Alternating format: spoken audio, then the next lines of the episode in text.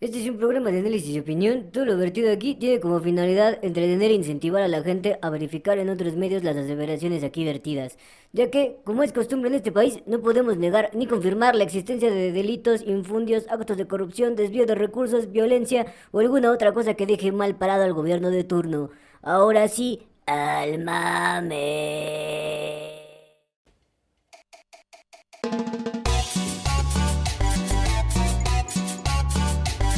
Bienvenidos al único podcast que te habla de política como debe de ser. Al Chile, con Alex Flores y Yohamis Bell. Este señor es un fascista. A mí me vale ¿Qué tal, chilenses? ¿Cómo están? Bienvenidos a su podcast favorito, Política al Chile. Así es, bienvenidos, bienvenidas, bienvenidas a todas, todas, todas, todas esas personas que son chapanecas y ahora van a ver este pedo. Bienvenidos a este pedo. ¿Así se dicen chapas? Bienvenidos. Bienvenidos. ¿Cómo es De el ¿Qué hablan regreso. allá maya? Este Eh, güey. No mames. Ah, no sé, racistas de mierda. Pregunta, chingada. Que hablan en árboles, ¿no? Ah, este racista de mierda. Cuando estábamos hablando de la primera comunidad independiente en México, dile tu pendejada, güey. Yo no dije nada, dije, esa gente fue, val- fue valiente. Gente cabrona. Somos el único país que... El único país, otro pendejo. Chiapas es un país, lo escucharon aquí. Chiapas es Fuimos un Perfecto. país. Fuimos un... ¿Chiapas fue un país? Sí, no mames. país. ¿No sabías? Es que se separa de Guatemala, Se declara de Guatemala independiente, de uno a dos meses y de ahí no se Ah, anexa. bueno, dice- también así que digas, Pero "Ay, es un ay, país independiente". un país, no Y mames. dijo, güey. ay, como, como que está muy feo estar solo, pero dice, ay, como que está muy feo estar con Guatemala. o sea, De Guatemala a Guateméxico, bueno, mal Guatemexito. Bueno, está y, bien. ¿y quién es este muchacho precisamente que está al lado de nosotros? Es el futuro gobernador de la República de Chiapas, amigo, denos los honores, El señor Alejandro Velasco Domínguez. Velasco Domínguez. ¡Woo! Sonido de de ¿Eres- aplausos, ¿Eres güey. algo de Velasco, güey? ¿Del senador? Sí. Sí, No, pero sí me lo preguntan seguido. pues, ah, no O mames. sea, pues sí, no es como que en Chiapas haya muchos Velascos, güey. ¿O sí? Pues depende, es que hay Velasco con S y Velasco con Z. No Oh. Sí. Velasco y Velasco, güey. El bueno y el mal. Existe el Velasco y, Y el Velasco. Velasco. Pero bueno, Ok. si gustas presentarte, Velasco, ¿eres con Z o con S? No, yo con S, yo soy bueno. Ah, ay. Uy, uy, Yo sí fui a la escuela, ¿no? Los Velasco con Z, esos pinches. Sí, sí, sí. Está bien. Todas tus credenciales, avienta todo. Venga. Pues bueno, pues ¿qué les puedo decir, no? Ya llevamos rato en esta madre de la polaca. Ajá. Es divertido, pues me ha tocado estar en diversos puestos de, no elección popular directamente como cargos públicos, pero sí cargos estudiantiles. Me tocó ser presidente de la prepa, dos veces de la universidad. Me tocó ser consejero electoral en las elecciones pasadas para declarar a la vez una diputación. Aquí con el compañero Alex estuvimos en el Parlamento y hemos ahí hecho algunos que otros trabajos. ¿Qué estudiaste? Estudié Derecho en la Facultad Libre de Derecho de Chiapas. Otro pinche abogado en Otro este abogado en la mundo. política. ¿Quién más necesita abogados en la política? A ver, no, fuera de mamada. ¿Por qué tantos abogados en la política? ¿Por qué no hay, por ejemplo, un pinche... Dime la carrera más pendeja que se te ocurra. Aparte de comunicación. Aparte de comunicación. ¿Diseño gráfico? ¿Por qué no hay diseñadores gráficos en la política, eh? Al- Yo quiero un presidente diseñador gráfico, güey. ¿Algún día habrá? Claro, y dirá, ma, por favor. Pero ese no es el punto. El punto es que tenemos aquí al segundo mejor promedio de toda la Universidad Libre de Derecho de Chiapas. Cabrones, güey. Muy cabrón. Y justamente el día de hoy vamos a hablar de un tema que a mucha gente seguramente le importa, un Sí, sí, tema sí. que ha estado en boga últimamente en, Y seguiré estando. en discusión nacional y que precisamente ha llevado a foros abiertos y Ujú. a paranganas electorales y todo, que es el tema del derecho electoral y la nueva reforma político-electoral que se quiere llevar a cabo aquí en México. Y así es. ¿Y qué mejor que el, ¿qué? el segundo mejor promedio de toda la Promedio- Universidad Libre de Derecho en Chiapas. en Chiapas? Que nos hable de este pedo. Alguien letrado. Alguien que diga, ay, no mames, este pedo sí es así. Alguien que sí leyó las leyes y no le habla al tanteo y después tiene que revisar y corregir su podcast. Así es. Pero bueno. Así es. Ok.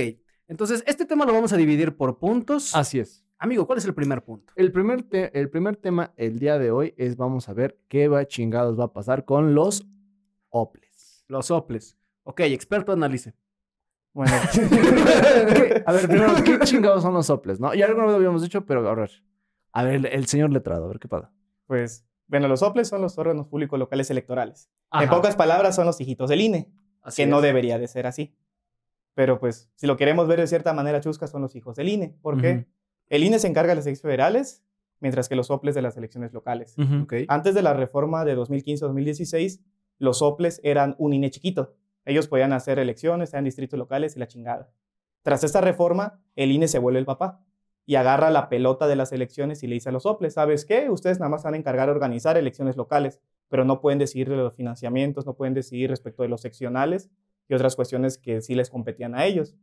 Actualmente con la reforma lo que están buscando es desaparecer a estos soples, pero realmente el hecho de desaparecer esos pinches soples es que van a quitarle a los estados la autonomía constitucional que ellos tienen, porque al final de cuentas una cosa son las elecciones federales, Sí, claro. que son los senadores, diputados federales, presidente de la República, y otra cosa son muy diferentes lo que pasa en los 32 estados, incluyendo la Ciudad de México. Al final de cuentas son estados libres, soberanos y autónomos, que pueden decidir sobre su propio gobierno, sus leyes, etcétera, etcétera.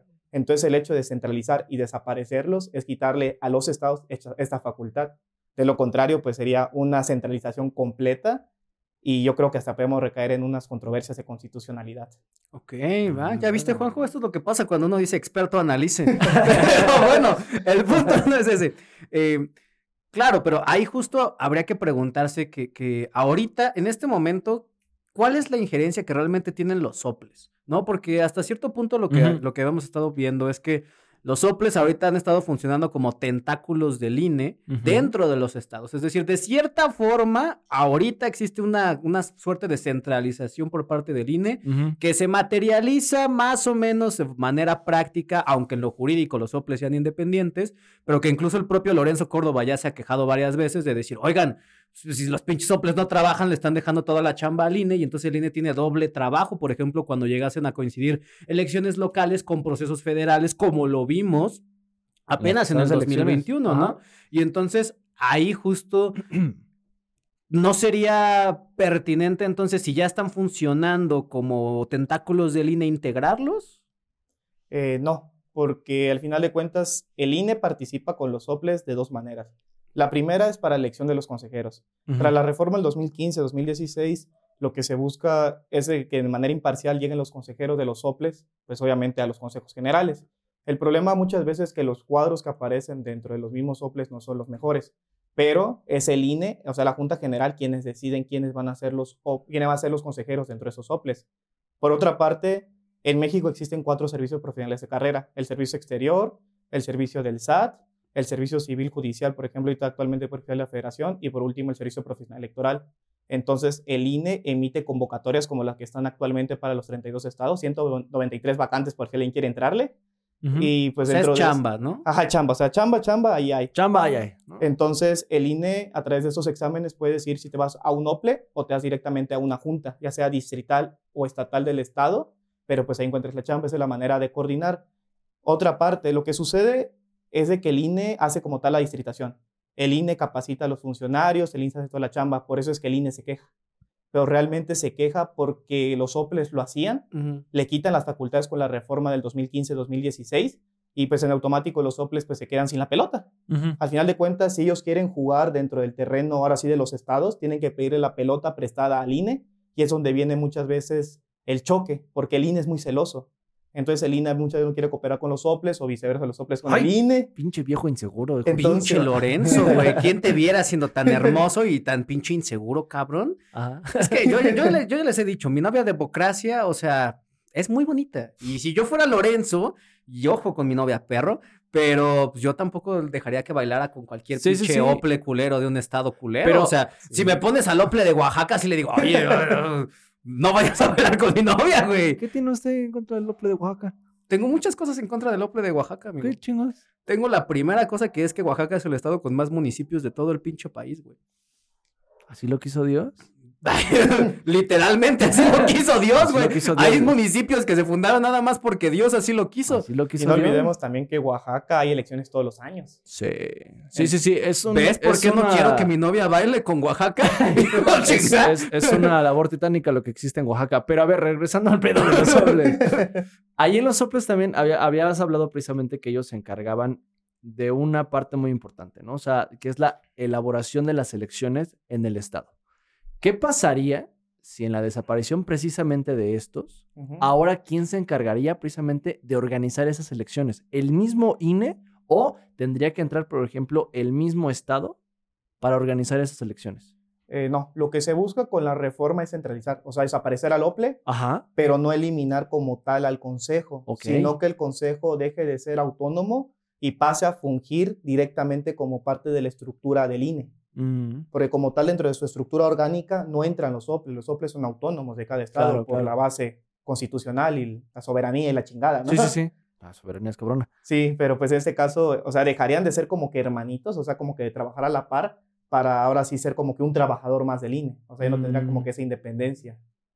Ok. Y por ejemplo, a- yendo a la siguiente casi parte, porque ahorita precisamente esta reforma está buscando que los consejeros sean elegidos, ¿no? Y al momento de ser elegidos también vamos a entender que inclusive pues, ciertas fuerzas, yo quisiera decir las políticas, pueden tener ya manos dentro del INE, ¿no? O sea, eso es a lo que vamos a ir de la, de de la, de la segunda parte precisamente de este tema que es muy extenso y que por eso el día de hoy trajimos a nuestro amigo Ale. El pedo de la elección de consejeros. ¿Cómo va a estar ese pedo también? No, es todo un tema. Pues primero, apenas realmente por dónde comenzar. De una manera muy chusca, platiquemos que es como un partido de fútbol, ¿no? Ujú. Estamos hablando que los partidos pues son los equipos. Al final de cuentas pues hay un dueño del estadio y hay una persona que es el árbitro. Ajá. ¿Quién es El el árbitro- dueño del estadio? ¿Quién sabe? Los mexicanos somos los dueños de este estadio electoral porque- llamado México. Sí, porque pagamos un bonito, güey. Porque lo pagamos. Nuestro Pues voto sí. vale casi 14 pesos, así que 14 Ajá. pesos cada voto. Cada- cada- 600 si eres sudamericano y quieres votar en México. sí, Mm, como se avisa en otras de- ocasiones, pero es tema de otro podcast. Pero ese es otro pinche tema, ¿no? Ok, que seguimos. Es otro corruptela, hoy no. sí, volvió el tema. Entonces hagamos de cuenta la analogía que es un partido de fútbol. Ajá. Todos los partidos pues están jugando y la chingada, entonces ocupamos un árbitro, ¿no? Un juez. Claro, claro, claro. Entonces, ¿quién es el juez? El INE. Los soples son el juez, es el árbitro. Al final de cuentas, ellos te dicen, ¿sabes qué? Casos anticipados de campaña. ¿Sabes qué? Actos anticipados de campaña. ¿Sabes qué? Te excediste del gasto de campaña. ¿Sabes qué? Y Cometiste una denuncia, cometiste una violación, etcétera, etcétera. O sea, el, el INE y el OPLE se encarga de andar puteando a todos los candidatos y a los partidos. Ok. Pero ahora imaginémonos que el árbitro no es imparcial. Imaginémonos que el árbitro en cualquier partido se inclina hacia un partido, se inclina hacia el otro. Uy, Hacia un jugador. ¿Te un- imaginas eso en México? Que un árbitro ayude a un equipo a ganar pinches copas. No es, no es como- ¿Verdad? ¿Campeonatos? ¿Cómo es posible que el No es- Atlas, verdad? Pero bueno. no es como el que monarca el- revive. No es que, no, ándale, no es como que, no, no es como que el pinche América haya ganado un chingo de campeonatos así porque su, su Cállate que el Madrid ganó un chingo así, güey. No estamos hablando del Madrid, no estamos hablando del Madrid, estamos hablando de México, de ¿sí? Yo no me meto con el fascismo de España, ¿sí? Continuemos. Cuando abajo Franco le iba al Madrid, güey. Franco, Franco le iba al Madrid y resulta que el Madrid ganó todas las ligas mientras la dictadura franquista, ¿no? Amigo, no es mi culpa que el Madrid haya estado ahí. Madrid es Madrid.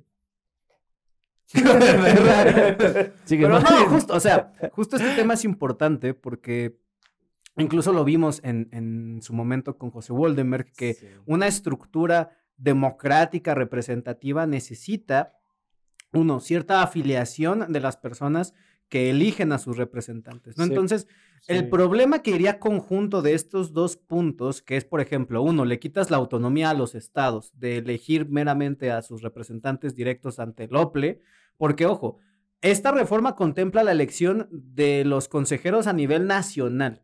Y los consejeros a nivel nacional, pues van a poner a todos los consejeros estatales. Y eso le quita toda la autonomía a todos los estados, porque Así es. entonces ya van a ser los consejeros nacionales quienes decidan qué pedo en todos los estados. Así es. Y esto por consiguiente va a traer pues también problemas. ¿Por qué? Porque incluso puedes traer gente que pues no es de Chiapas, la traes de Nuevo León, la traes de San Luis Potosí. Como lo que pasa con las juntas locales del INE. Así es. Exactamente. ¿Y cuál es la situación aquí? Que dirán, bueno, pero es que si están capacitados, no es que no estén capacitados, es que también tienen que ser sensibles a las problemáticas locales de cada uno de los estados en materia electoral, porque no es lo mismo una pinche distritación electoral en Chiapas que una distritación electoral en Nuevo León. O sea, a ver, te encargo que trates de hacer una distritación electoral, no sé, por ejemplo, en Tapachula y una en San Pedro Garza García, güey. O sea, son cosas totalmente distintas, cabrón. Incluso Sí. una distritación aquí en Ciudad de México, con las Sí, sí, 43 diputaciones de mayoría relativa nada más. Sí, sí, sí, es, es un pedo muy cabrón, precisamente. Ahora, la cuestión también con los soples. Y ya entrando precisamente en la cuestión de la elección de los, de los nuevos este, consejeros y cómo estos van a determinar este pedo también. O sea, es que la forma en cómo van a ser elegidos estos nuevos consejeros es algo que habíamos visto y nos había sonado que, no mames, o sea, esos güeyes van a disponer, a- o sea, el que tenga una mayoría relativa en tanto en la Cámara de, este, de Diputados, ¿no? Habíamos dicho también del, del poder este, judicial y más aparte el, el mismo presidente iba a poder disponer de, estos, eh, Sí, eh, de este- estas, de estas figuras.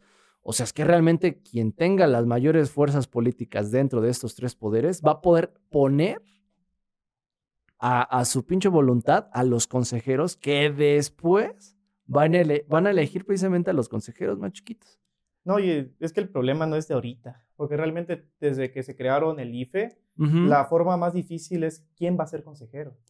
Por ejemplo, recordemos cuando le dan la autonomía, ahora sí que directamente al INE, al IFE anteriormente, Ujú. recordemos que se juntó varios eh, ideólogos, varios Claro. letrados, entre ellos José Waldenberg, y era, hicieron una lista, como si fuera una lista nacional de senadores, Don Pepe. y iban votando quién no y quién sí, entre varios partidos, y entre esos partidos ellos decidían quiénes eran las personas más imparciales para que pudieran ocupar un puesto dentro del IFE. Sí. Eso fue como que al inicio. Pero pues también encontramos ese tema más adelante del podcast, pero también encontramos otros supuestos cuando los consejeros se hacen políticos, que creo que está mal. Claro, y es que, eh, a, a ver, abrir la puerta a que el consejero electoral sea electo popularmente, uno, todas las campañas requieren billete. Sí. Todas. O sea, el hecho de que Sí. tú quieras hacer una campaña a nivel nacional para consejeros de, del INEC, ¿no? Porque así se va a llamar, su, porque salieron bien originales los hijos de la verga. INEC.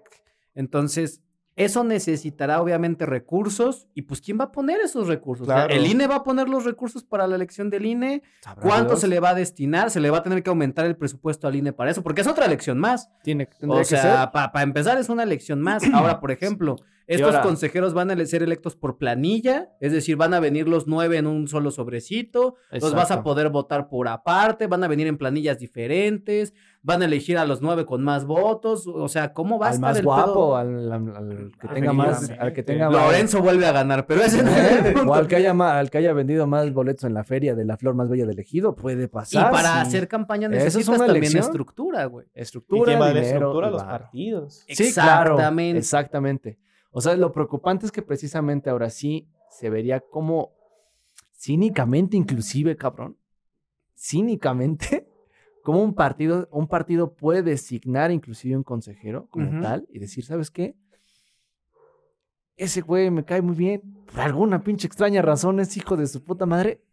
Me Me agrada. agrada. Y como me agrada, yo lo voy a escoger. Y resulta ser que ya en la mesa precisamente va a representar quizá, digo, no creo que vaya a pasar, ¿no? Pero puede representar los pinches intereses precisamente del partido del cual... Pero no ha pasado. No, no, no, no, no ha pasado. No, Digo, no, hemos tenido estamos- puros consejeros independientes. estamos Mira, hemos tenido consejeros racistas, hemos tenido consejeros alcohólicos, hemos tenido consejeros drogadictos, hemos tenido consejeros con ciertos gustos por ciertas prácticas que no puedo mencionar porque hay niños presentes, pero ninguno defendiendo intereses partidistas. No. Aún. ¿no? Y es que precisamente esto, es- de esto habla precisamente esta reforma, ¿no? Porque digo, o sea, ay, es que, es que la gente piensa que esto no es, y sí es. Es como cuando a ti te ofrecen una chamba y es tu compadre el que te la va a dar. ¿Le vas a morder Sí. la mano a tu compadre? Y por ahí viene el tema. ¿O le vas a dar una mordida a tu comadre? Depende de la comadre, ¿no? puede ser. Pero, o sea, yo no sé, pero eso, eso pasa. O sea, no le vas a dar de. No le vas a dar un putazo o un manazo de. Ay, date quieto al partido del cual precisamente El que están, te Sí, el que puso, te están mandando. Y ese también es un problema, porque no solamente pasa con los consejeros, porque también dentro de la reforma viene la parte del TRIFE, del Tribunal Sí. Federal Electoral. Al final de cuentas, la manera de designación de ambos es muy distinta, aunque en la carrera parece lo mismo. Cuando eligen a un consejero es primeramente mediante un escrito, un examen de la chingada. De ahí tantos se van a entrevistas y de esos tantos que van a entrevistas designan a los consejeros de los estados. Ahora, cuando se eligen los consejeros del INE y al mismo tiempo del TRIFE, es el Senado quien decide quién va Claro. a estar o quién va a intervenir. Entonces, al final de cuentas, estamos hablando que a pesar de que todo es un proceso independiente, autónomo y lo que nosotros queramos, la decisión final de quién va a estar ya sea en el TRIFE o en el INE es política. No olvidemos que dentro de los nueve consejeros que se encuentran, nueve, once, no recuerdo, nueve, dentro de que se encuentran en el INE, cuatro son de Morena. Claro. Sí, y es que precisamente justo, o sea, la cuestión es que pasaba al Senado y en el Senado precisamente se hacía el, pues lo típico del cabildeo, ¿no? Sí. Encontrar alianzas y formas, ¿no? Porque a lo mejor coinciden ideológicamente en, en ciertos puntos o inclusive defender eh, la, la misma democracia, ¿no? O sea, si así lo quisieras ver. Sí, claro, pero además también la importancia del trife es que, o sea, el trife funge, o sea, si el INE es el árbitro, el trife es como el bar de todo este Andas. Sí, exacto. Porque el trife es a donde precisamente mandan todas las apelaciones, ahí es en donde mandan todas las denuncias. O sea, por ejemplo, lo vimos apenas en el, en el proceso electoral que acabamos de, de cronicar, ¿no? Con el este nene de Guerrero. No, con en Durango creo que fue. Mm. A la que agarraron con Mm, un con número. de billete ahí, soltando billete a lo pendejo. Qué Ay, extraño, no hija, pasa eso en México. También ponte pilas. Pero bueno, el punto es, No lo estás sugiriendo, ¿sí? no, solo estoy diciendo que si lo van a hacer. no, amigo, Ah, ¿usted cree que yo tengo el poder para decirles que no lo hagan? Pero- Voy a poner el meme del perrito. Oye, no lo hagas. no mames, güey. Ok, o sea- te la paso, pero la próxima no. Sí, no lo vuelvas a hacer. Pero no lo vuelvas a hacer. Está bien, que no lo vuelva a hacer, pero no, no, no los. No los estamos No los avalando. aliente, cabrón. ¿no? Bueno, Mire, yo conozco la cruz de mi parroquia y este. Entonces, por ejemplo, todas las denuncias que se realizan contra ese tipo de actos, o por ejemplo, la, la- cómo anul- anulan este, elección. Una elección, una casilla, una etcétera. casilla, Un registro inclusive. Sí. registros, todo eso pasa por el trife. ¿no? Y justo, ¿cuál es el problema también de la elección popular? Que luego, por elección popular, no llegan los más aptos, ¿no? Los más Sí. calificados, los más preparados. Y pues lo vemos todo el tiempo, o sea, tenemos políticos que tienen la primaria terminada y dirán ustedes, ay, no importa porque pues tienen- Recordemos a los franceses y la libertad y que el pueblo y es que del todo pueblo. el mundo debería de poder aspirar a un cargo popular. Y sí, está bien, suena chingón en la letra, ¿no? Pero pues tampoco quieren una persona que no sabe leer tomando decisiones políticas públicas con respecto de cómo se va a designar el presupuesto de tu localidad, Claro. güey. O sea, hay cosas que uno desearía no tener ahí. Claro. Bueno, o sea, sí, sí, cierto. ¿Tú No, quieres a alguien que no sabe leer eligiendo cuánto dinero se va a gastar en tu colonia? No, pero para eso va a contratar, obviamente, asesores. Porque obviamente si vas a llegar a un puesto de elección popular, también tienes que entender que no eres el eh, pinche especialista en todo. Y precisamente vas a tener que contratar especialistas en, en dichas áreas de estudio. ¿Y con qué dinero los vas a contratar? Espérame. Pues ahí le dan, hombre, un bar, unos 500 pesos. ¿Qué haces? ¿No te vas a contratar con eso, güey? Los mejores. no, pero a ver. No, pero a ver, sí, No, sí, se está sí mamando pasa, este sí pero pasa. recio, ¿eh? No, no, no, pero sí pasa. O sea, la cuestión precisamente, y es que eso es a lo que yo también quería caer con, con, eh, con esta cuestión con Alejandro. A ver, ¿puede ser cualqui- cualquiera puede ser el, el pinche consejero? ¿Los No. nuevos consejeros? No, hay que al final de cuentas, o tienen que ser personas que estén en la materia, que tengan mínimo cinco años de experiencia, pero pues al final de cuentas, el problema con la materia electoral es que es una materia muy delgada entre la política y la parte jurídica. Es que, es que es como, ¿cómo voy a tener experiencia si no me dan trabajo? O sea, Entonces es una línea muy delgada y Sí. realmente ese es el- lo que viene a pasar, porque por ejemplo puede ser que tú me digas, sí, tengo cinco años de experiencia, ¿sabes qué? Trabajé, no sé, como auxiliar en una junta y lo que tú quieras. Yo y- recababa firmas nada más. Sí, o sea, ¿no? y cumplas, no, o sea, tienes los papelitos, tienes tus cinco años en papel y ya Mm. cumples con el requisito. Ahora ya no haces examen, te vas a una elección y resulta ser que traes todo el apoyo de los partidos. Pues es que sí está, sí está como que. "Uy", Sí, así, y, y luego no mm. pasa que les gusta fingir currículums a estos cabrones Sí. y de pronto un día estabas colectando pepenas ahí en un rancho y al día siguiente, oh, ya tienes 10 años de experiencia como consejero electoral. ¡Felicidades, muchacho! ¿Cómo es el pendejo? del nuevo? ¡Vientos! Sí, güey, o sea, entonces se abren muchas puertas que pueden prestarse a situaciones complicadas y adversas para el sistema electoral mexicano si es que, se, si es que se, se quiere abrir bajo estos mecanismos, ¿no? Que ojo, y el propio Lorenzo lo ha dicho, ¿hay formas de perfeccionar al INE? Sí, Las hay y hay Sí. bastantes. O sea, hay muchas áreas de mejora en esa madre. Podemos empezar por tener menos güeros y más morenos allá arriba. Pues sería una cosa positiva.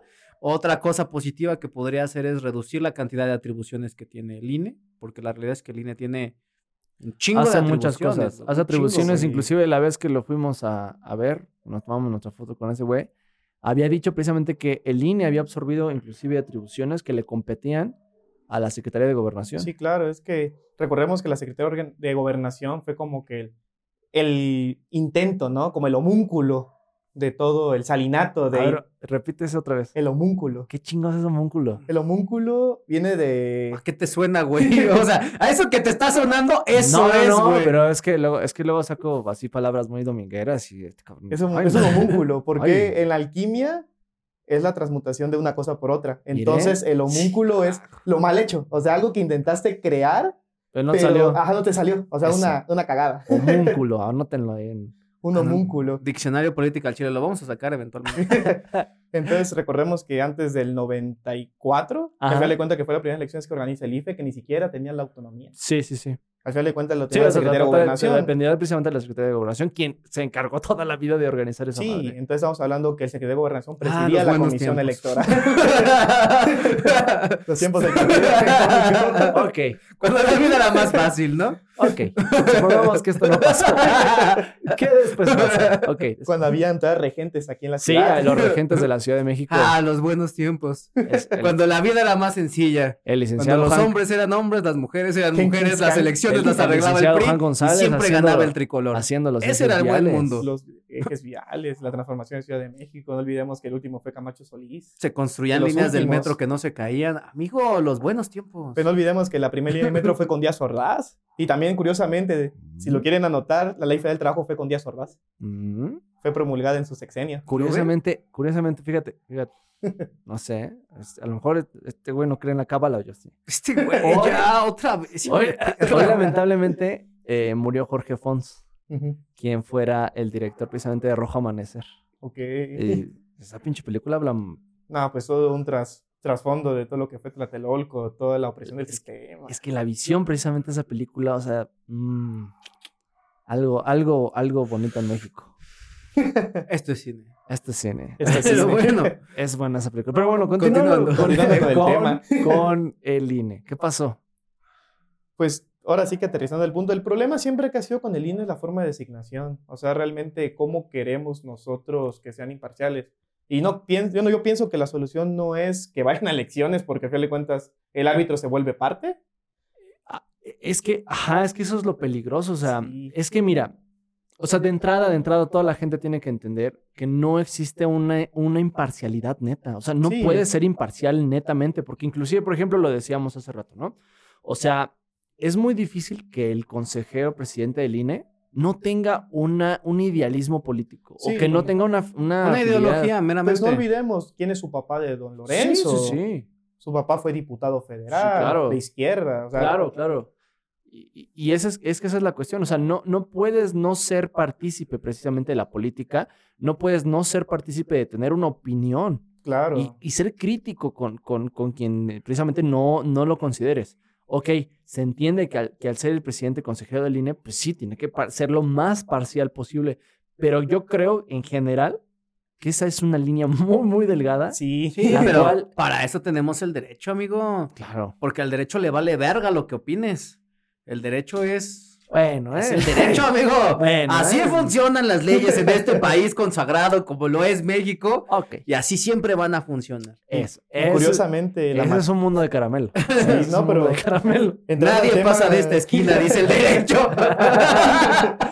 Y entrando ahora sí Ok. que un tema más chusco del derecho, la materia electoral cambia, o sea, cada tres años cambia. Sí. Sí. No olvidemos, por ejemplo, lo que fue con Fox y amigos de Fox. No olvidemos que Fox hizo campaña dos años antes, el Pemex Gate. No olvidemos. Digo, no es como que ahorita no estén haciendo pre-campaña sin decir Sí, sí, que sí, es claro. una campaña, ¿no? Pero Ahí pues, ¿quién ataca? Pero el INE está como quiere atacar. Ahí te, ahí te encargo tantito, ¿no? O sea, Sí, claro. No olvidemos las Juanitas, las Manuelitas. No olvidemos también la sobrerepresentación que tuvo la alianza de Juntos Haremos Historia sí. con 318 diputados que contradice la Constitución. Entonces son pequeños temas de que el INE dice, Así, ok, sí la cagué, perdón, pero la compongo para la siguiente. Entonces la materia electoral es muy cambiante. También Sí. el tema de fiscalización. No, Sí, y es es que- obviamente. Y es que obviamente, o sea, estamos hablando de los mecanismos a través de los cuales las personas más finas, impolutas, educadas, rectas de este país quieren acceder a los puestos de participación política y pública. Llega tres, tres así de los más finos. De los más finos, estamos hablando de cómo los Bartlets, de cómo los Duartes, de cómo los Peña Nietos quieren acceder a los puestos de representación popular. Y pues obviamente no es que se la pasen buscando formas de encontrarle las minuciosidades a la ley y darle la vuelta. Pero a veces Ah, no. Se se las encuentran así como de, ay, mira, me caí y encontré un vacío legal. Ay, mira, voy a poner a mi hija en vez de ser yo el pinche. Candidato a Uy, gobernador. uy, ay, ¿quién me puede prohibir ay, eso? Ay, Ay, ay, yo no voy a. Yo no voy a. yo no soy a el gobernador, no, es, mi hija. Entonces, Pero aparte de todos los mítines bailando. sí, claro. Apoyando, chingada. Ahí Ese- sales. Ese es un buen papá, chingada madre. Yo Ese es- quisiera que mi papá me apoyara así. Ese chingada. es el pinche PRI que debería que. Ese es el PRI. Pero bueno, entonces, pues evidentemente cada elección encuentran una forma para darle la vuelta a la Sí. legislación contemporánea Sí. y por eso constantemente pues también tenemos que irnos actualizando en materia de regulación electoral. Ahora también caemos en la otra contraparte, que es el tema de la sobreregulación electoral, ¿no? Que es incluso llegar al extremo de, de no poder hacer nada o de engordar tanto el aparato eh, Que se jurídico vuelva tan complejo. y que no solamente se vuelva complejo, sino que se requiere un aparato burocrático que tenga que hacer soporte al aparato jurídico, ¿no? Porque sí. entre más procesos tú metas en una ley, más gente necesitas para que los lleve a claro. cabo. Sí, claro. Y eso es- te engorda y te engorda presupuesto y te vuelve más lento y te vuelve más ineficiente. Entonces, por eso también la materia electoral eh, tiene que jugar esta flexibilidad entre lo que es eficiente, lo que es funcional, lo que es lo más, vamos a decirlo así, apegado al libro que se pueda. Y sobre eso ir, ir remando e ir manejando todo este teje y maneje, ¿no? Por eso, precisamente, el INE tiene tantas atribuciones como las tiene, ¿no? Dentro de las atribuciones que incluso le, le quitó a la Secretaría de Gobernación, pues está todo el tema del monitoreo de medios. En, Sí. O este, sea, en este eh, país nos, mar- nos elegimos por el libro McBain. Claro que sí, ahí está el libro, chinga. Ahí tiene usted un libro, cara. Aquí hay tres libros. cara. Entonces, Adiós, eh, libro. y debe saber la gente, ¿no? O sea, eh, la Secretaría de Gobernación es la encargada de hacer el monitoreo de medios nacional porque se encargan, bueno, se encargan de dar las clasificaciones del contenido. ¿no? Así es. Por ejemplo, se va a estrenar la película de Avengers. Y obviamente las películas traen una clasificación norteamericana, pero la Secretaría de Gobernación se encarga de revisar el material y decir, oye, Y córtale adaptarla. aquí, quita Ah, esto, mira, Sí. aquí, bla, bla, se, bla, ve, bla. se ve ahí una chichi. Eh, déjalo pasar. Esa déjala pasar, esa está bonita, esa déjala. Es- esta no, es- esta es-. Ahí es- pon el comercial de Sonrix. Ahí. Ándale, es como parte de la película. Sin esa parte no, no entenderías la historia. Esa chichi Esa nada más. debería estar ahí. O, o puede ser incluso como de, ah, ok, si la ponemos a las 6 de la tarde, quitamos la chichi y a las 6 de la noche ponemos la Sí, chichi. es que Pero eso lo hace la Secretaría de Gobernación, pero des- a- desde hace ya un rato es el INE quien se ha encargado de realizar el monitoreo y nada más le pasan como los resúmenes a Gobernación y ya con los resúmenes Gobernación hace la clasificación. Y es una chambota, ¿eh? Sí, es no una chambota mames. horrible porque, por ejemplo, es estar revisando todos los contenidos e inclusive, por ejemplo, lo- los, las televisoras, ¿no? Ya sea Televisa, TV. Azteca, Multimedios, Sí, sí. y todas, Todas, todas. Y también las de paga. También inclusive tienen que estar revisando, por ejemplo, si los partidos apagaron precisamente espacios ahí. Obviamente Es que tener justo- cuánto justo tiempo por eso el estuvieron INE dando, si se excedieron, si fue X, ¿no? O sea, eh, porque obviamente ellos están utilizando lo que es el, el, el espectro eh, Radioeléctrico. radioeléctrico, que obviamente pertenece a la nación y que por ende también se les está prestando y tenemos que ver cuánto es lo que Es está que ganando. justamente esa es la Artículo 39 justificación. constitucional. Esa es la justificación detrás de que el INE haga el escuela, monitoreo. Porque Sí. le, le dicen al INE, bueno, tú ya estás viendo los comerciales, pues ya ve el resto del programa, no seas mamón, ¿no? Sí, sí. Entonces, eh, pues son muchas atribuciones que le han ido cargando la manita al INE que también pues lo han hecho ineficiente en otros aspectos. Y es donde viene el otro debate, ¿no? En en este reforma lo que más atacan es el INE está muy caro. El INE no es caro. El INE solamente representa el 1% del presupuesto de egresos de cada año, el 1%. Pero comparan al INE mexicano Con otros. con otros. Por ejemplo, lo comparan con Chile, Colombia y Brasil, que son los tres que le siguen en presupuesto después del INE. Ajá. Pero olvidamos una cuestión muy importante. El INE no solamente organiza y realiza elecciones, el INE también realiza facultades de registro, Sí. como lo es el Instituto Nacional Electoral mediante tu credencial. O sea, lo Ajá. de tu credencial cuesta un dinero. Así Llevar es. un padrón cuesta un dinero.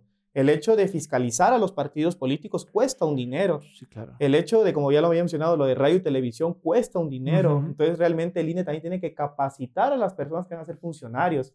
No, y no solamente Y es eso, la, una- la diferencia de población que existen con México, ¿no? O sea, Claro. Sí, también- claro, o sea, y también hay que tomar en cuenta lo siguiente. Bueno, o sea, en tema de, de lo que mencionabas de las INES, o sea, realmente el padrón electoral del INE es la base de datos más completa Sí. que existe con respecto de la información de los mexicanos. En su momento Fox quiso resolver ese problema con la CURP.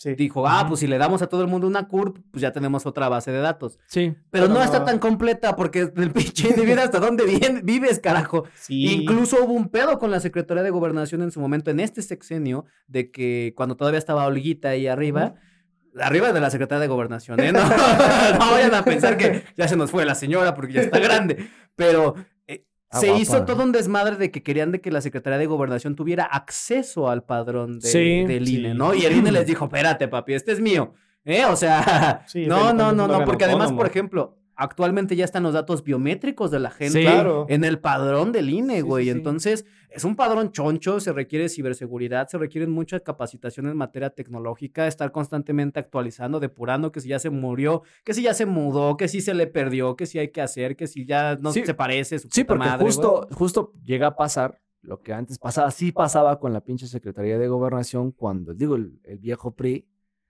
votaban muertos, güey. Es que esa era Ah, los la buenos otra. tiempos.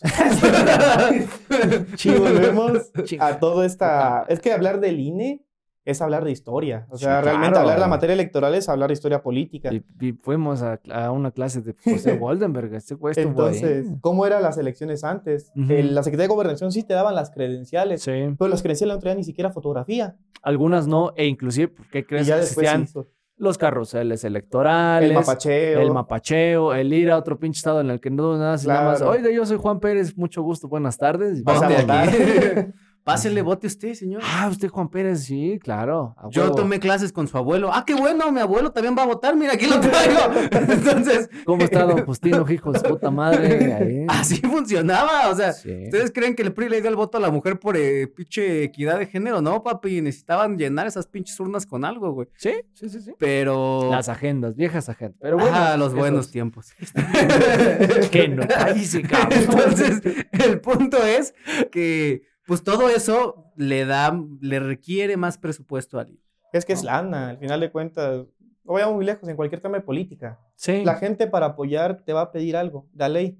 Sí. Ahora imagínate, van a ir a tu casa y te van a decir, ¿sabes qué cabrón? Te vas a ir a capacitar, vas a ir a estar un pinche día completo, te Sí, vas a pues, romper la madre con los representantes de partido. Un Pero pinche ¿sabes jugo y qué? una torta hay que darle a, la- a esa gente, güey. Y te van a decir, ¿sabes qué cabrón? Muchas gracias, eres un buen mexicano. ¿Qué te dice la siguiente? Chinga tu madre. Sí, exacto, o sea, y es lo que veíamos la otra vez, o sea, y lo dice el propio Lorenzo, lo que le da al INE esa, vamos a decirlo así, esa certificación de, de seguridad es que son ciudadanos quienes a final de Sí. cuentas están al pie de cañón los días Sí. de las elecciones. Y ahí entramos igual al tema de realmente es un sorteo, o sea, así como puede tocar en, un, en una casilla que todo mundo sea, no sé, partidario del PAN, por ejemplo, Sí. así puede ser que una casilla puede ser que todos sean enemigos del PAN Sí. y le hagan la vida de O cuadritos sea, al PAN. dijiste que también te tocó ser, ¿no? Sí, me tocó ser consejero porque me tocó validar una elección, o sea, me tocó hacer la chamba que hace un OPLE o que hace un INE, pero en un distrito, Claro. chiquito, porque hay cuenta que ese es el otro tema.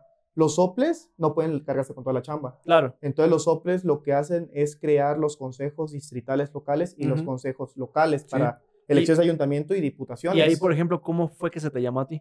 Yo, por ejemplo, yo entro por convocatoria. O sea, yo presento un examen, paso el examen, voy a entrevista y de la entrevista soy designado, que realmente tampoco es la manera en que se debería de hacer, porque al final de cuentas igual entra al sesgo de a partir de cómo realizas una entrevista puedes quedar o no. Y realmente pues sí te das cuenta al momento de las personas que se encuentran dentro de esos cargos. Que Sí, no o desde cómo te enteras con la convocatoria. Sí, o sea, exactamente. claro. O sea, sí, sí, sí. Obviamente es- los partidos están al tiro de las convocatorias para des- precisamente mandar, o sea, Y no esa- gente afiliada, pero sí gente afín. Y esa es la otra ventaja, porque, por ejemplo, eh, al menos en el OPLE de Chiapas, o sea, sí hay una comisión encargada de analizar y revisar cada perfil, o sea, que no haya historial en los partidos. Ajá, o sea, que no estés Sí, sí, sí. afiliado, o sea, checan tu perfil de Facebook, tu perfil de Twitter, de Instagram. O sea, sí, se dedican a Cosas buscarlo. públicas, ¿no? Sí, sí, sí. Por ejemplo, tengo un amigo que se llama igual que yo, solamente que él apellida distinto en el segundo apellido. O sea, le hablamos Alejandro Velasco. Entonces, cuando ahí me toca ser consejero, Dijeron, ay, este muchacho es güero, este no es. Casi, ¿Dónde casi, casi. Pero, por ejemplo, en ese sentido, o sea, sí fue como que ya después de que pasa la elección y todo, ya fue como que platico con los consejeros y Ujú. me dicen, yo tenía confusión contigo. Pensé que eras el otro. y así de, no. Ah, yo quería el otro. Ay, este es Lenny. me dicen así de, ya te iba a mandar a la chingada. Porque dije, ¿cómo va el otro güey? Pues está en un partido político. Dice. ¿cómo este güey quiere ser consejero si está en Sí, un partido claro, político? Claro, claro, claro. Es- esa es la, la onda precisamente. Y es que, híjole, todos los partidos están cortados casi, casi por la misma tijera. La del PRI. Es que, es que Papá. si, ha- si hablamos de la cultura política de México, El tenemos PRI es la tenemos- cultura política de México. Es que sí, o sea, lamentablemente, para bien o para mal, ese es la, ese lineamiento. Pues, el Acuérdense, gente, el PRI no es color bandera. La La, bandera bandera, es color PRI. Entonces, precisamente. el PRI pintó a la Virgen de Guadalupe, güey. ¿No sabías, güey? Sí. el Sí. PRI hizo todo. el PRI son- No, fuera de mamada, el PRI pintó a la Virgen de Guadalupe, güey. No, Güey, ¿de qué color son las alas del ángel que está sosteniendo a la Virgen? no, pues sí, blancas. No, Verde, blanco y rojo, güey. no, verde, blanco y rojo. güey. Pintaron la Virgen, esos hijos de la verga, güey. Eso, Ay. eso, es, eso es real. Imagen aquí arriba. Güey, imagen aquí. sí, güey. Exacta imagen. Pero sí, o sea, esa es, esa es la onda, ¿no? Por ejemplo, en la cuestión de cómo te enteras tú para, para poder participar, ¿no? Y bueno, o sea, regresando a los costos precisamente del INE, o sea, no solamente se encarga de las elecciones, eh, las elecciones este, federales, locales. También se las consultas. Se encarga de las consultas, consultas. ciudadanas, se encarga, por ejemplo, precisamente de la, de la organización distrital, de el, inclusive, por ejemplo, ahorita estaban eh, en las, este, en mis colonias precisamente de allá de, de entre Coyoacán y Benito Juárez, están haciendo el eh, ordenamiento de las inscripciones. Sí, también es Se otro están temota. preguntando, güey, precisamente Sí. cómo va a quedar, ¿no? O sea, cómo van a quedar estas ondas. Entonces, mapa electoral. Y la gente todo- preguntará, bueno, ¿y eso a mí qué chingados me importa? Bueno, es muy sencillo, porque si tú tienes un distrito electoral que, donde siempre gana el PAN, pues por ejemplo lo divides en dos. Claro. Y entonces avientas en un distrito aquellas casillas en donde generalmente gana Morena y luego en otra en donde gana el PAN. Y entonces, o incluso los dejas a michad. Y entonces ya tienes tú como Morena más capacidad de pelearle al PAN los dos distritos que quedaron que el único distrito que existía antes, Claro. güey. Entonces, por eso también es riesgoso poner en manos de los partidos a los árbitros, porque entonces les abres la puerta a hacer un montón de porquerías y eso nos lleva también al siguiente tema, que tiene que ver con la reducción de los, de los diputados plurinominales. O Así sea, es. El hecho de que se mantengan los 300 diputados de, representación este, uninominal y además quitas la representación proporcional y si a eso le sumas que tú te vas a encargar de quedar cómo van a quedar los 300 distritos, pues entonces tienes todas las herramientas necesarias para de manera casi efectiva eliminar a la oposición del pinche mapa electoral, aunque sí haya representación de la oposición a nivel Sí. local de la gente, güey. Sí, o sea, es que es que es diría diría el doctor García es dantesco este pedo, güey. O sea, dantesco porque, o sea, A ver, ¿qué es dantesco, hijo de tu chica? ¿no sabes qué es dantesco? Viene precisamente del, mon- del, del monte de Montecristo, el conde de Montecristo, Ajá. Y Dante, eh, Emilio Dantes, espera casi 20 años en la cárcel para poder consumar su venganza. Entonces es un güey que ha es- ha- sabe esperar el momento preciso para la venganza y es dantesco. Eso es dantesco. Sí, güey. Esperar el momento preciso para la venganza. Eso es No, dantesco. y Anótenlo. si Reyes Heroles viera esto, se vuelve a morir. Sí, sí, sí, pero ya me quitaron la pinche idea de que... ah, sí, claro. ¿Por qué es dantesco? Porque es dantesco, claro, sí. Es dantesco porque es una herramienta que si tú eres el, el- eh, es peligroso porque si tú tienes como partido más poderoso en, to- en toda la expresión precisamente hablando, o sea, te- estás teniendo un poder Sí, gigantesco. Ahorita porque está Morena, ¿no? Y más o menos ahorita estamos conociendo a Morena, digo, conociendo porque llevamos fácil, fácil unos cuatro años bien. Es cierto. Pero, chica, viene cuatro años. Bien con el presidente, con, con Andrés Manuelito. Pero pon- ponte a imaginar, ¿no? ¿Qué pasaría si llega otro partido que es todavía un pobre, vamos a atenderlo así como la gente que inclusive dice que hay que la pinche, Pinche su- partido facho, güey. un partido facho chingón. Imagínate que llegue el, el, pinche Vox de España, órale. O, o que llegue el este del el de B de Venganza. ¿Cómo se llama el pinche partido ese El de la. verde. El No. verde. El verde. Es B de Venganza. Que llegue el verde de venganza, hijos de la verga. O sea, imagínate que un, un partido de verdad, así, un pinche partido facho, cabrón, y llegara con esta maquinaria. O sea, es, un, es algo peligroso, güey. No, y al final de cuentas sí tendría que ser no solamente una reforma a la ley general de partidos políticos, no es solamente hacer una reforma al reglamento del INE, es hacer una reforma constitucional, porque estamos hablando Sí. que tienes que eliminar 200 diputados de representación proporcional, que al final de cuentas, ¿por qué creamos esos representación proporcional? Por la misma oposición, por lo que hoy están en el poder, porque al final de cuentas ocupábamos que más personas estuvieran dentro de la toma de decisiones. Sí, Entonces, claro. Reyes Heroles, en la reforma del 77, dice, ¿saben qué cabrón? Pedémosle voz a estos güeyes Claro. y resolvemos un pedote. Claro, sí, es darle precisamente voz a las personas que ah, por años han apelado a, a presentarse aquí y exigir y tener luz y obviamente Claro. proponer y hacer crítica. Claro, pero es que justo, o sea, el riesgo al eliminar la representación proporcional es que, por ejemplo, supongamos que un partido gana todos los distritos, los Ujú. 300, pero los gana con un 40% de la votación.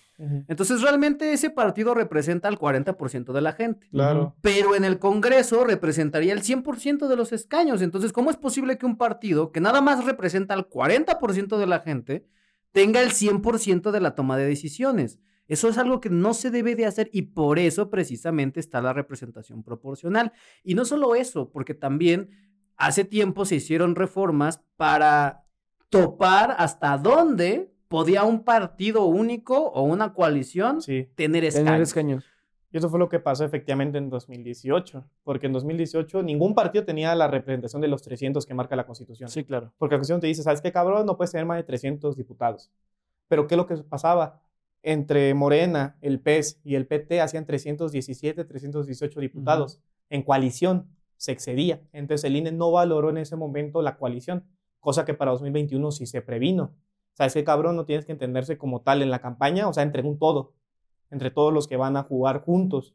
Porque si lo hacemos por separado, pueden ganar inclusive todos los escaños. Ujú. ¿Y qué va a pasar? Habrá una sobrerepresentación. Sí. Y cualquier reforma que necesite las dos terceras partes de la Cámara, Vámonos. Vámonos. chinga. Y eso es lo que digo, el pinche viejo. Y eso es a lo que le apostaban, ¿eh? Sí, claro, eso es a lo que le apostaban, güey. No, y es que justo aquí es en donde entramos otra vez, la gente más fina, más impoluta, más, más que quiere ver este mundo crecer y a este México hermoso triunfar. ¿Qué es lo que pasaba? Por ejemplo, yo Morena hacía el cálculo y decía, yo, yo voy a ganar 100 distritos. Pero si yo gano 100 distritos, ¿qué va a pasar? Que me van a topar la representación proporcional que me toca claro. Ujú. porque ya tengo los, los que me tocan a mí, ¿no? Entonces, ¿qué hago? Si yo ya sé que voy a ganar 100, pues entonces meto 70 registrados con Morena, 15 los registro en el PES, Claro. 15 con el PT, y entonces cuando yo llegue a, porque otra vez, todos los partidos tienen derecho a acceder a la representación proporcional. Claro. Entonces, cuando llegues yo- al 3%. cuando yo llegue ahí con el INE a decirle, oye papi, ¿dónde están mis diputados de representación proporcional? El INE me va a decir, ¿cuántos diputados tienes? No, pues yo nada más tengo 70. Claro. Cuando en realidad tiene 100, pero entonces son 70 tuyos, son 15 del PES que van contigo, 15 del PT que van contigo, y a todos les toca todavía representación proporcional, güey. No, y qué Sí. bueno que tocas ese tema, porque regresándolo así, extrapolándolo otra vez a Chiapas, en las elecciones de 2021, la verdad, mis respetos para Morena, se aventaron una pinche mega alianza. ¿Por qué? Porque para los distritos fueron en alianza cinco partidos. Fue Morena, el Verde, el PT, Chiapas Unido y Mover a Chiapas, cinco partidos. Hola, verga. Cinco partidos para diputaciones. Se repartieron las diputaciones tanto para Morena, tanto para el Verde, una para Mover a Chiapas, una para Chiapas Unido y tantas para el PT. Se lo repartieron. Pero eso no es todo el chiste. Ahora en los ayuntamientos fueron solos. Pero ¿qué es lo que pasaba? Al gobernador que le interesa, el Congreso.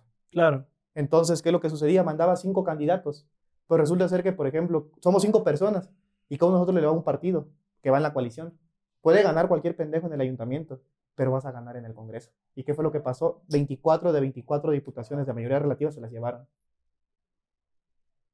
Entonces, esa fue una estrategia que utilizaron allá, que la verdad les quedó lo que es lo que es, o sea, les quedó ¿Cómo se llama genial. esta madre? Que es como teoría de juego, ¿no? Sí, Sí. o sea, estamos hablando que mandaban cinco candidatos a los ayuntamientos. Ujú. Pero pues estamos hablando que, por, por ejemplo, yo voto, no sé, mover a Chiapas, un ejemplo, y también voto mover a Chiapas para diputados. Y Ujú. resulta ser que así votan todos los cabrones de esos cinco partidos. O sea, puede Sí, ser sí, que sí. entre divididos hagamos dos, dos, dos, dos, dos, pero para diputados son 10 mil votos. ¿Y qué tal cómo le fue la oposición ahí? La oposición le fue mal. Por ejemplo, la oposición ahí Pues en te Chiapas. están diciendo que no ganaron ninguna No, no, no, diputación local, sí. cabrón. Pues realmente en oposición, el PRI nada más tiene dos diputaciones de representación proporcional. Y ahí donde estábamos platicando hace rato, el problema es de que también los espacios fue acaparado uno por el presidente del partido y el otro por la mujer de un ex dirigente, de ahí de uno de los comités del PRI. Entonces, también es todo PRI. un tema.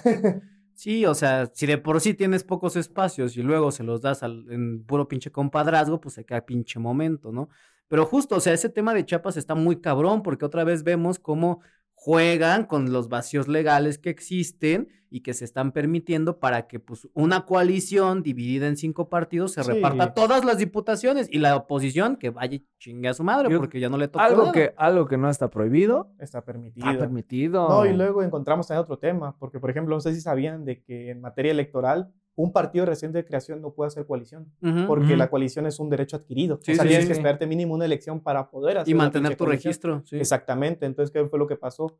RCP, Fuerza por México. ¿Y cuáles eran los otros? No me acuerdo cuál otro de los partidos. Y el PES, por ejemplo, pero su Ajá. registro a nivel federal. Sí. Pero, por ejemplo, en Chiapas, el PES y RCP sobrevivieron y se constituyeron como un partido local, porque sí te lo permite. Sí, la claro. ley. Sí, sí, sí. Pero, por ejemplo, otros partidos como, por ejemplo, el PRD, eh, el, por ejemplo, Nueva Alianza, entre otros, Movimiento Ciudadano, inclusive, perdieron su registro en el Estado. O sea, Sí. solamente pueden competir para elecciones federales, pero no pueden competir para elecciones locales.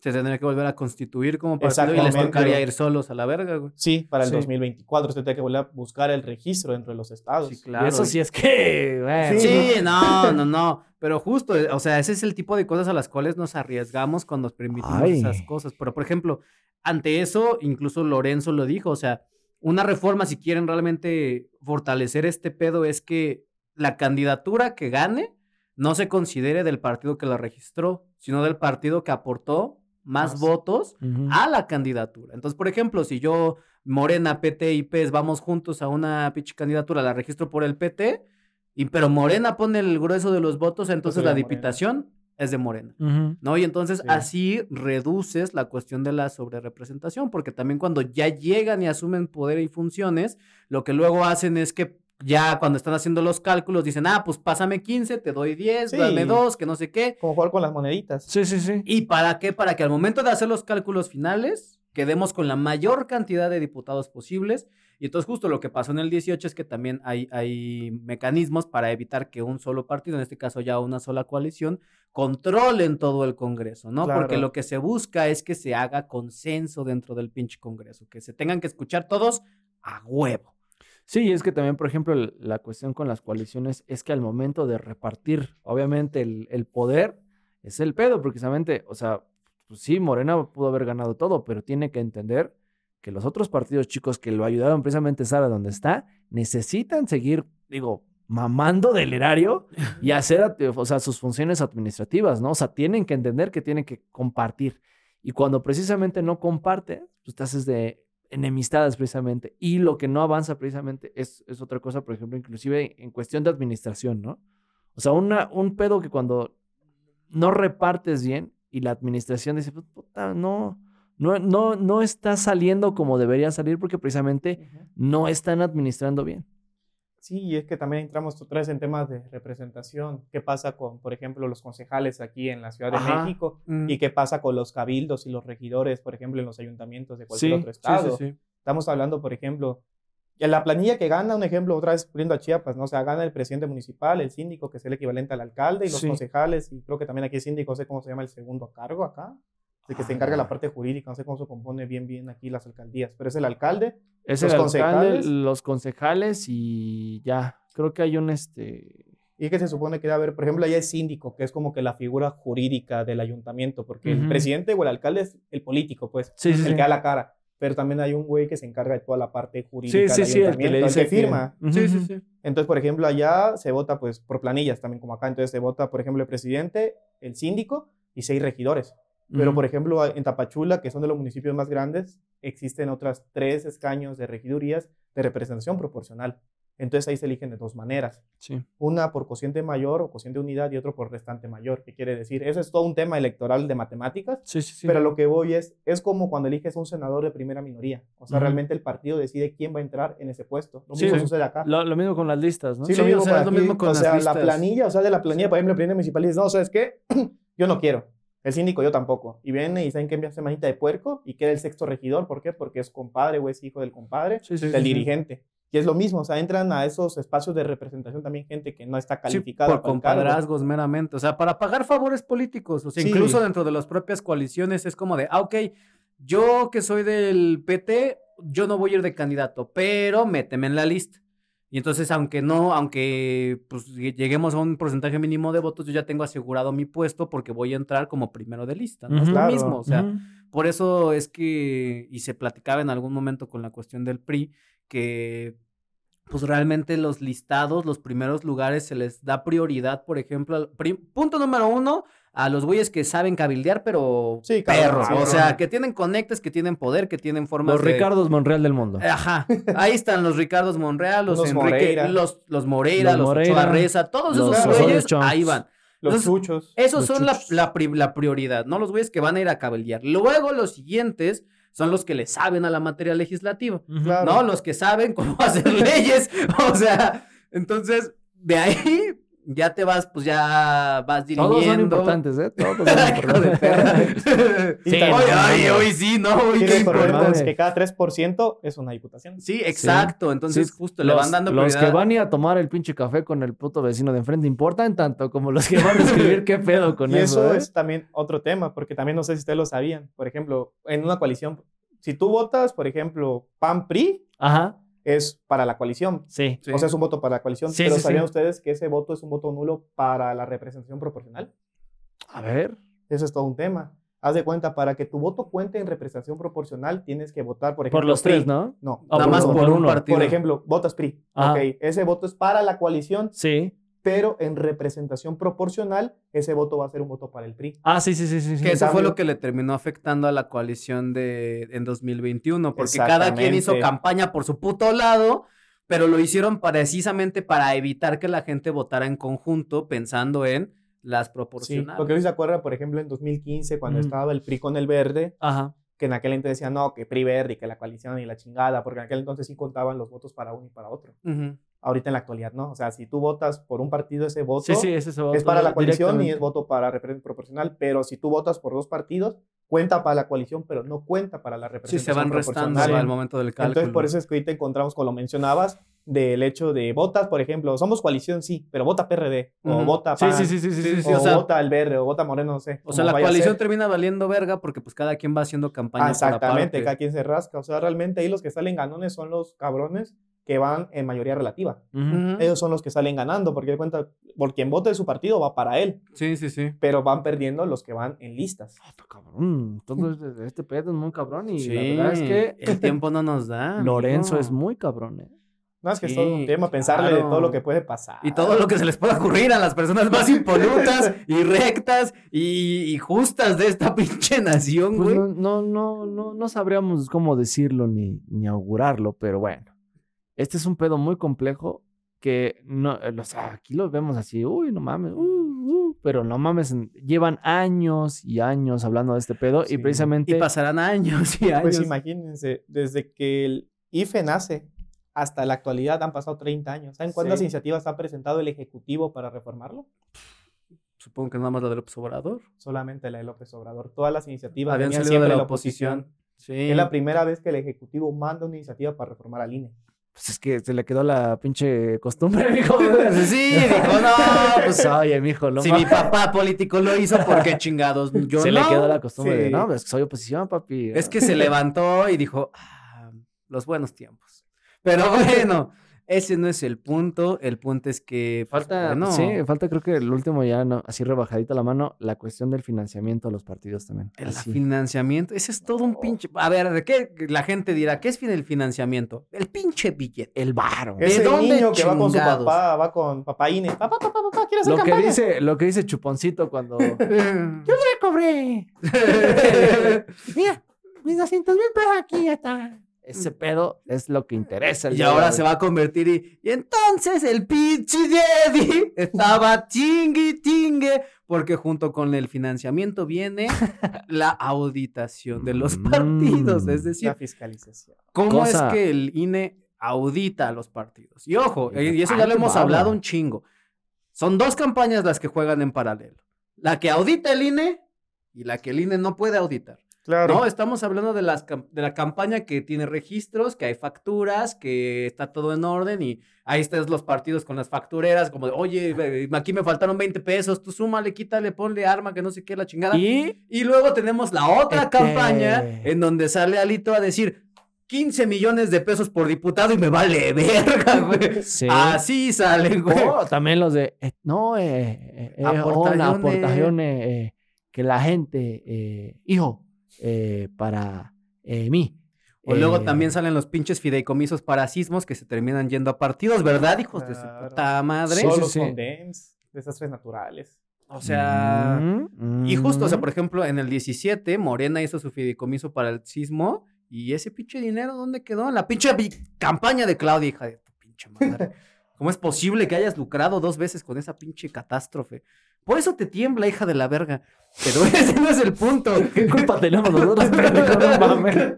Yo ninguna, esa pinche vieja, güey. Y ahí va la otra, porque no me acuerdo si fue. Pinche vieja en, como en, aumentativo, ¿no? Es- En positivo, es una pinche vieja cabrona. esa, esa pinche vieja chingona. No, pero ¿qué pasa con Telán en especie? Porque, por ejemplo, no me acuerdo si fue con Fox o con AMLO, pero es que es fue una de las historias. Porque, por ejemplo, el INE agarra un camión con ovejas y con animales que iban para regalar para campaña. Pero, ¿cómo, ¿Cuánto cuesta una pinche oveja, ¿cómo fiscalizas eso? Ha de haber un auditor de ovejas, es que es que es bien interesante eso, güey, porque por ejemplo, vamos a sacar una del viejo libro de este pedo. Hacían, por ejemplo, para los em, los consejos vecinales, hacían comida, por ejemplo, ¿no? O sea, y era una aportación que a lo mejor, por ejemplo, el jefe de la colonia, que obviamente pertenece, pertene- pertenece a un partido político, bueno, representa un partido político, ponía de su bolsillo. Pero ¿cómo lo fiscalizas precisamente ese pedo? Si es, o sea, primero es comida para repartir. Sí, o sea, claro. es, es, No, es bar o no es bar. Vas a ver o cuántos es- pollos mataron. No nos vayamos tan lejos, o sea, eso es eso era antes. Ahora el tema está en redes digitales, lo que le pasó a. Samuel con Mariana. O sea, que el que justo el argumento ahí era, no mames, Mariana Rodríguez, pues, Es- su nombre pesa, es una influencer, sus posts cuestan, ella vende espacios publicitarios en sus redes, Sí. entonces se los debe de cobrar a Samuel, cuánto cuestan, entran en el gasto de campaña, no es entran, esposa. es su esposa, o sea, ¿Por qué le debe de cobrar? ¿Por qué le debería de cobrar? ¿Por qué te voy a cobrar, puto, si le estoy ayudando? y eso pasa a nivel Mariana Rodríguez, pero también a nivel local también pasa. O sea, por ejemplo, no sé, y yo se las voy a aplicar el del 24, hijos de la verga. Cuando este pinche podcast esté bien posicionado, voy a empezar a decir, vote por Morena aquí, para que les metan unas pinches multas, güey. Porque eso también cuenta. O sea, si yo en un espacio público como es este, digo, voten por X partido, el INE va a ver eso. Al INE le Sí. vale verga si me pagaron o no. El INE lo va a contabilizar y va a decir, promoción en un espacio público, chinga tu madre, güey. ¿Cuánto costó? Me vale No, y- verga. No, es que son expresiones de la gente. Por ejemplo, a mí me tocó estar en servicio social en el OPLE de Chiapas. Ajá. Entonces, uno de los asuntos que me tocó a mí analizar fue efectivamente también de redes sociales. ¿Por qué? Porque muchas veces vemos que en Facebook publican encuestas falsas. Mm. Sí. Publican encuestas falsas, a veces, no sé, del financiero, lo que tú quieras, y resulta Ay. ser de que son falsas. Sí, sí, o sí, sea, sí, aunque sí, las sí. bajen, pero ya, o sea, su efecto mediático ya lo hizo. Em, claro, pero es que ahí, por ejemplo, y, esa- y ahí se lo sacan los partidos políticos, la verdad es que... De no- decir no fui yo. Es que ahí vamos. Hay una cuestión precisamente que utilizan eh, en general como estrategia de comunicación, que es utilizar, por ejemplo, eh, páginas satélites, ¿no? O cuerpos satélites, que no necesariamente eres tú el, el perdón. No, no, no fui yo, ¿no? Qué vergüenza, ¿eh? Qué vergüenza con Alejandro. No voy a decir que es un pinche podcast, es, es- es pinche exitoso. Pero a ver, no, no necesariamente eres tú, es una página que a lo mejor alguien De a memes ti, o lo que sea. de memes, pues está emitiendo una opinión favore que obviamente te favorece, Y pero a otros. tú no eres. Y ahí es donde entramos, ok, dejamos a un lado la responsabilidad del partido político, pero estamos hablando que a huevos hay un pendejo que hizo esa chingadera. Entonces nosotros como OPLA, a través de la Comisión de Quejas y Denuncias, tenemos la obligación Ujú. de investigar quién fue el pinche puto que hizo ese Eh, desmadre. En aumentativo. En aumentativo. Sí, en Sí, aumentativa, claro. efectivamente. Sí, claro, entonces, jus- o sea, justo ese es el tema. O sea, estos putos en aumentativo que, que tienen chingos de páginas que de memes, que de, de demás cosas, que no están operando como tal dentro de los partidos, pero que de cierta forma les favorecen, sí, eso sí. también se fiscaliza. Sí, Sí. Y, es, como, güey, qué pedo. Y es que Facebook, a partir precisamente ya de la última elección, inclusive del 2018, si no mal recuerdo, Empieza empe- a cobrar. empezó a cobrar y a- también a preguntar, oye, si tú, o sea, tu, tu perfil, todo, todo, todo, tú tienes que meter ciertos este, papeles, inclusive de, dar Sí, tu- sí, sí. tu- todo tu, este, dónde vives, etcétera, como fiscalización. Ujú. Y te dice, este, este, esta publicación Cuesta tanto. cuesta tanto y aparte, ¿es para un algo político? Te lo pregunta. Sí. Y, lo da- y le da una revisión precisamente para ver si es o no algo político, porque si en dado caso es, si te metes inclusive, no En en, pedos. Pero sí como que, a ver, vamos a revisarlo, Empiezan a revisar más. etcétera, etcétera. O sea, que es justo también el tema de la fiscalización en redes sociales. Sí, o sea, de manera, sí. de- de- en primer lugar, fiscalizan las redes del candidato, ¿no? Decían, la forma más fácil de fiscalizar este pedo es, pues dime cuánto gastas en publicidad pagada. Pero, por ejemplo, yo no puedo, por ejemplo, yo no puedo contabilizar si fulanito baja una publicación de mi página y la resube en su página personal. Ajá. Esa es la otra. Y ahí les va a un tema aún más cabrón. Imagínense, por ejemplo, normalmente lo que hacían era con las ACs, Ujú. pagarse publicidad y con el Facebook personal. Pero ¿creían posible que pudiera crear una empresa a mi nombre y a través de operar? Pues yo digo que sí. Pues ya se le se hizo en Chiapas. Lo que no está Que prohibido. todo se hizo en Chiapas, ya Ch- Chiapas es el laboratorio electoral de México, güey. Sí, Por algo está el Velasco. Hubo, hubo un cabrón que creó una empresa, por ejemplo, una veterinaria con su nombre y mandó a tapizar todo el municipio con logos de esa veterinaria. Y, Y- todo eso fue publicidad de la veterinaria. ¿Y él era veterinario? Sí. O sea, era veterinario, o sea, era su Pero empresa. no, pero no está mintiendo. Pero estamos hablando de que fue publicidad personalizada, o sea, no fue Pero- actos de campaña, fue pero- personalizada, Pero a la empresa. pero a su empresa. y Pero- eso le dio un posicionamiento y Claro. ganó al ayuntamiento. Pero, pero, él era veterinario. él era, él sí, Él ojalá muchos perritos se hubieran salvado. ¿Eh? Diría una conocida, pero los perritos están bien. Pero los perritos están bien. Entonces, Sí, sí, sí. el punto es, eh, pues hay otra vez las personas más finas, güey, si le pensaran así para las cosas importantes, güey, eh, Otra historia a cantar. vi- o sea, viendo cómo le dan la vuelta a toda esta parte de la Dirían en mi rancho, es Y más el dinero siempre es lo más delicado. Dirían los antiguos, follow the money. Follow Always, money. follow the money. Y entonces ahí El lo que estamos viendo es que también este, este dinero que se le da a los partidos, porque ojo, la gente piensa en los partidos y se va directo a campañas, Sí, Sí. pero los sí, sí, sí. partidos hacen otras cosas entre campañas, no Sí. tienen las labores, las labores de pues capacitar a sus cuadros, de hacer Sí. campañas Ah, sí, claro. permanentes, Ajá, ajá. de, Sí. por Eh. ejemplo, ¿cómo, cómo- cómo se llama esto? De tratar de, de como edu- educación política, le dicen. Por ejemplo, O sea, tratar de que la gente que no está interesada en la política Se quiera involucrar, ¿no? Y volviendo al tema de Chiapas, el OPLE emitió, chapa. ¿eh? emitió un lineamiento que dice que el, el presupuesto de financiamientos que otorguen ellos a los partidos, el 5% se debe de destinar al liderazgo de mujeres y mujeres indígenas. O sea, es como que Claro. otro plus. Sí, sí, sí. O sea, justo impulsar como esas, bueno, las propuestas incluso, porque por ejemplo, dentro de los propios partidos realizan iniciativas en conjunción con asociaciones civiles. ¿no? O sea, por ejemplo, Exactamente. de vamos a hacer levantamiento de es este perro, vamos a hacer una jornada de, re- de Justo- recopilación de croquetas. Justo de- pasó, por ejemplo, hace cuántos, como 3, 4 años con la ley Olimpia. Claro. O sea, precisamente los partidos políticos, la mayoría, o sea, Olimpia fue hablar con ellos y obviamente a que ellos apoyaran precisamente que esta ley se iba a pasar, inclusive pues ya en, el, en las cámaras, Claro. y fue a buscar la ayuda tanto legal como jurídica, etcétera. como etcétera, social y social, demás, pero por ejemplo, ese tipo de eventos pues también cuestan dinero. O sea, cualquier evento que haga un partido político, pues cuesta varo, ¿no? Cualquier actividad, o sea, por ejemplo, que los partidos dicen, vamos a hacer una caminata nocturna en no sé dónde chingados, ¿no? Para fomentar que no roben aquí. Para fomentar que no roben o para preservar nuestras áreas verdes o Para cualquier rescatar perritos de la calle. Ese tipo de cosas, eso también involucra Sí, un gasto, Pero ¿no? los perritos están bien. pero los perritos están bien. Entonces, eso, todo eso involucra el financiamiento que tienen. Así que una de las cosas, Eso es discriminatorio. eso es discriminatorio. Una vez un perrito va a ser presidente, yo lo sé. Yo voy a votar por él. Snuffles. Snuffles. va a ser presidente. Pues ya tienen actas de nacimiento en Monterrey. No creo que también tenga derechos políticos electorales. Otro, otro tema de discusión. Los perros no, no, No deberían votar. ¿Por No qué no deberían- deberían votar? Los claro, perros- los viven perros- aquí, güey. Los perros también tienen alma, ¿no? Yo voy, Claro. a abrir, voy a abrir el registro para la votación de perritos y vas a ver cómo vamos a llenar esas pinches urnas. Ese- ese- el ese- 5% del Congreso para perritos. Para perritos, güey. agenda, agenda perril, pues. 2030. Sí, claro. Y para todas las especies animales. Todas. No vamos a excluir a Y- ninguna aquí. Y no animales también, por si necesitan votarlos, no animales. Todo, todo va a votar ahora. Pero bueno. ¿Algo más que quieran agregar, amigos? ¿A poco ya pasamos una hora? No, mames, ya llevamos hora y media aquí. No mami. sí, faltaba la. Sí, tienes razón. Bueno. ¿Algo más? ¿Algo más? ¿Algo más que quieras agregar, experto?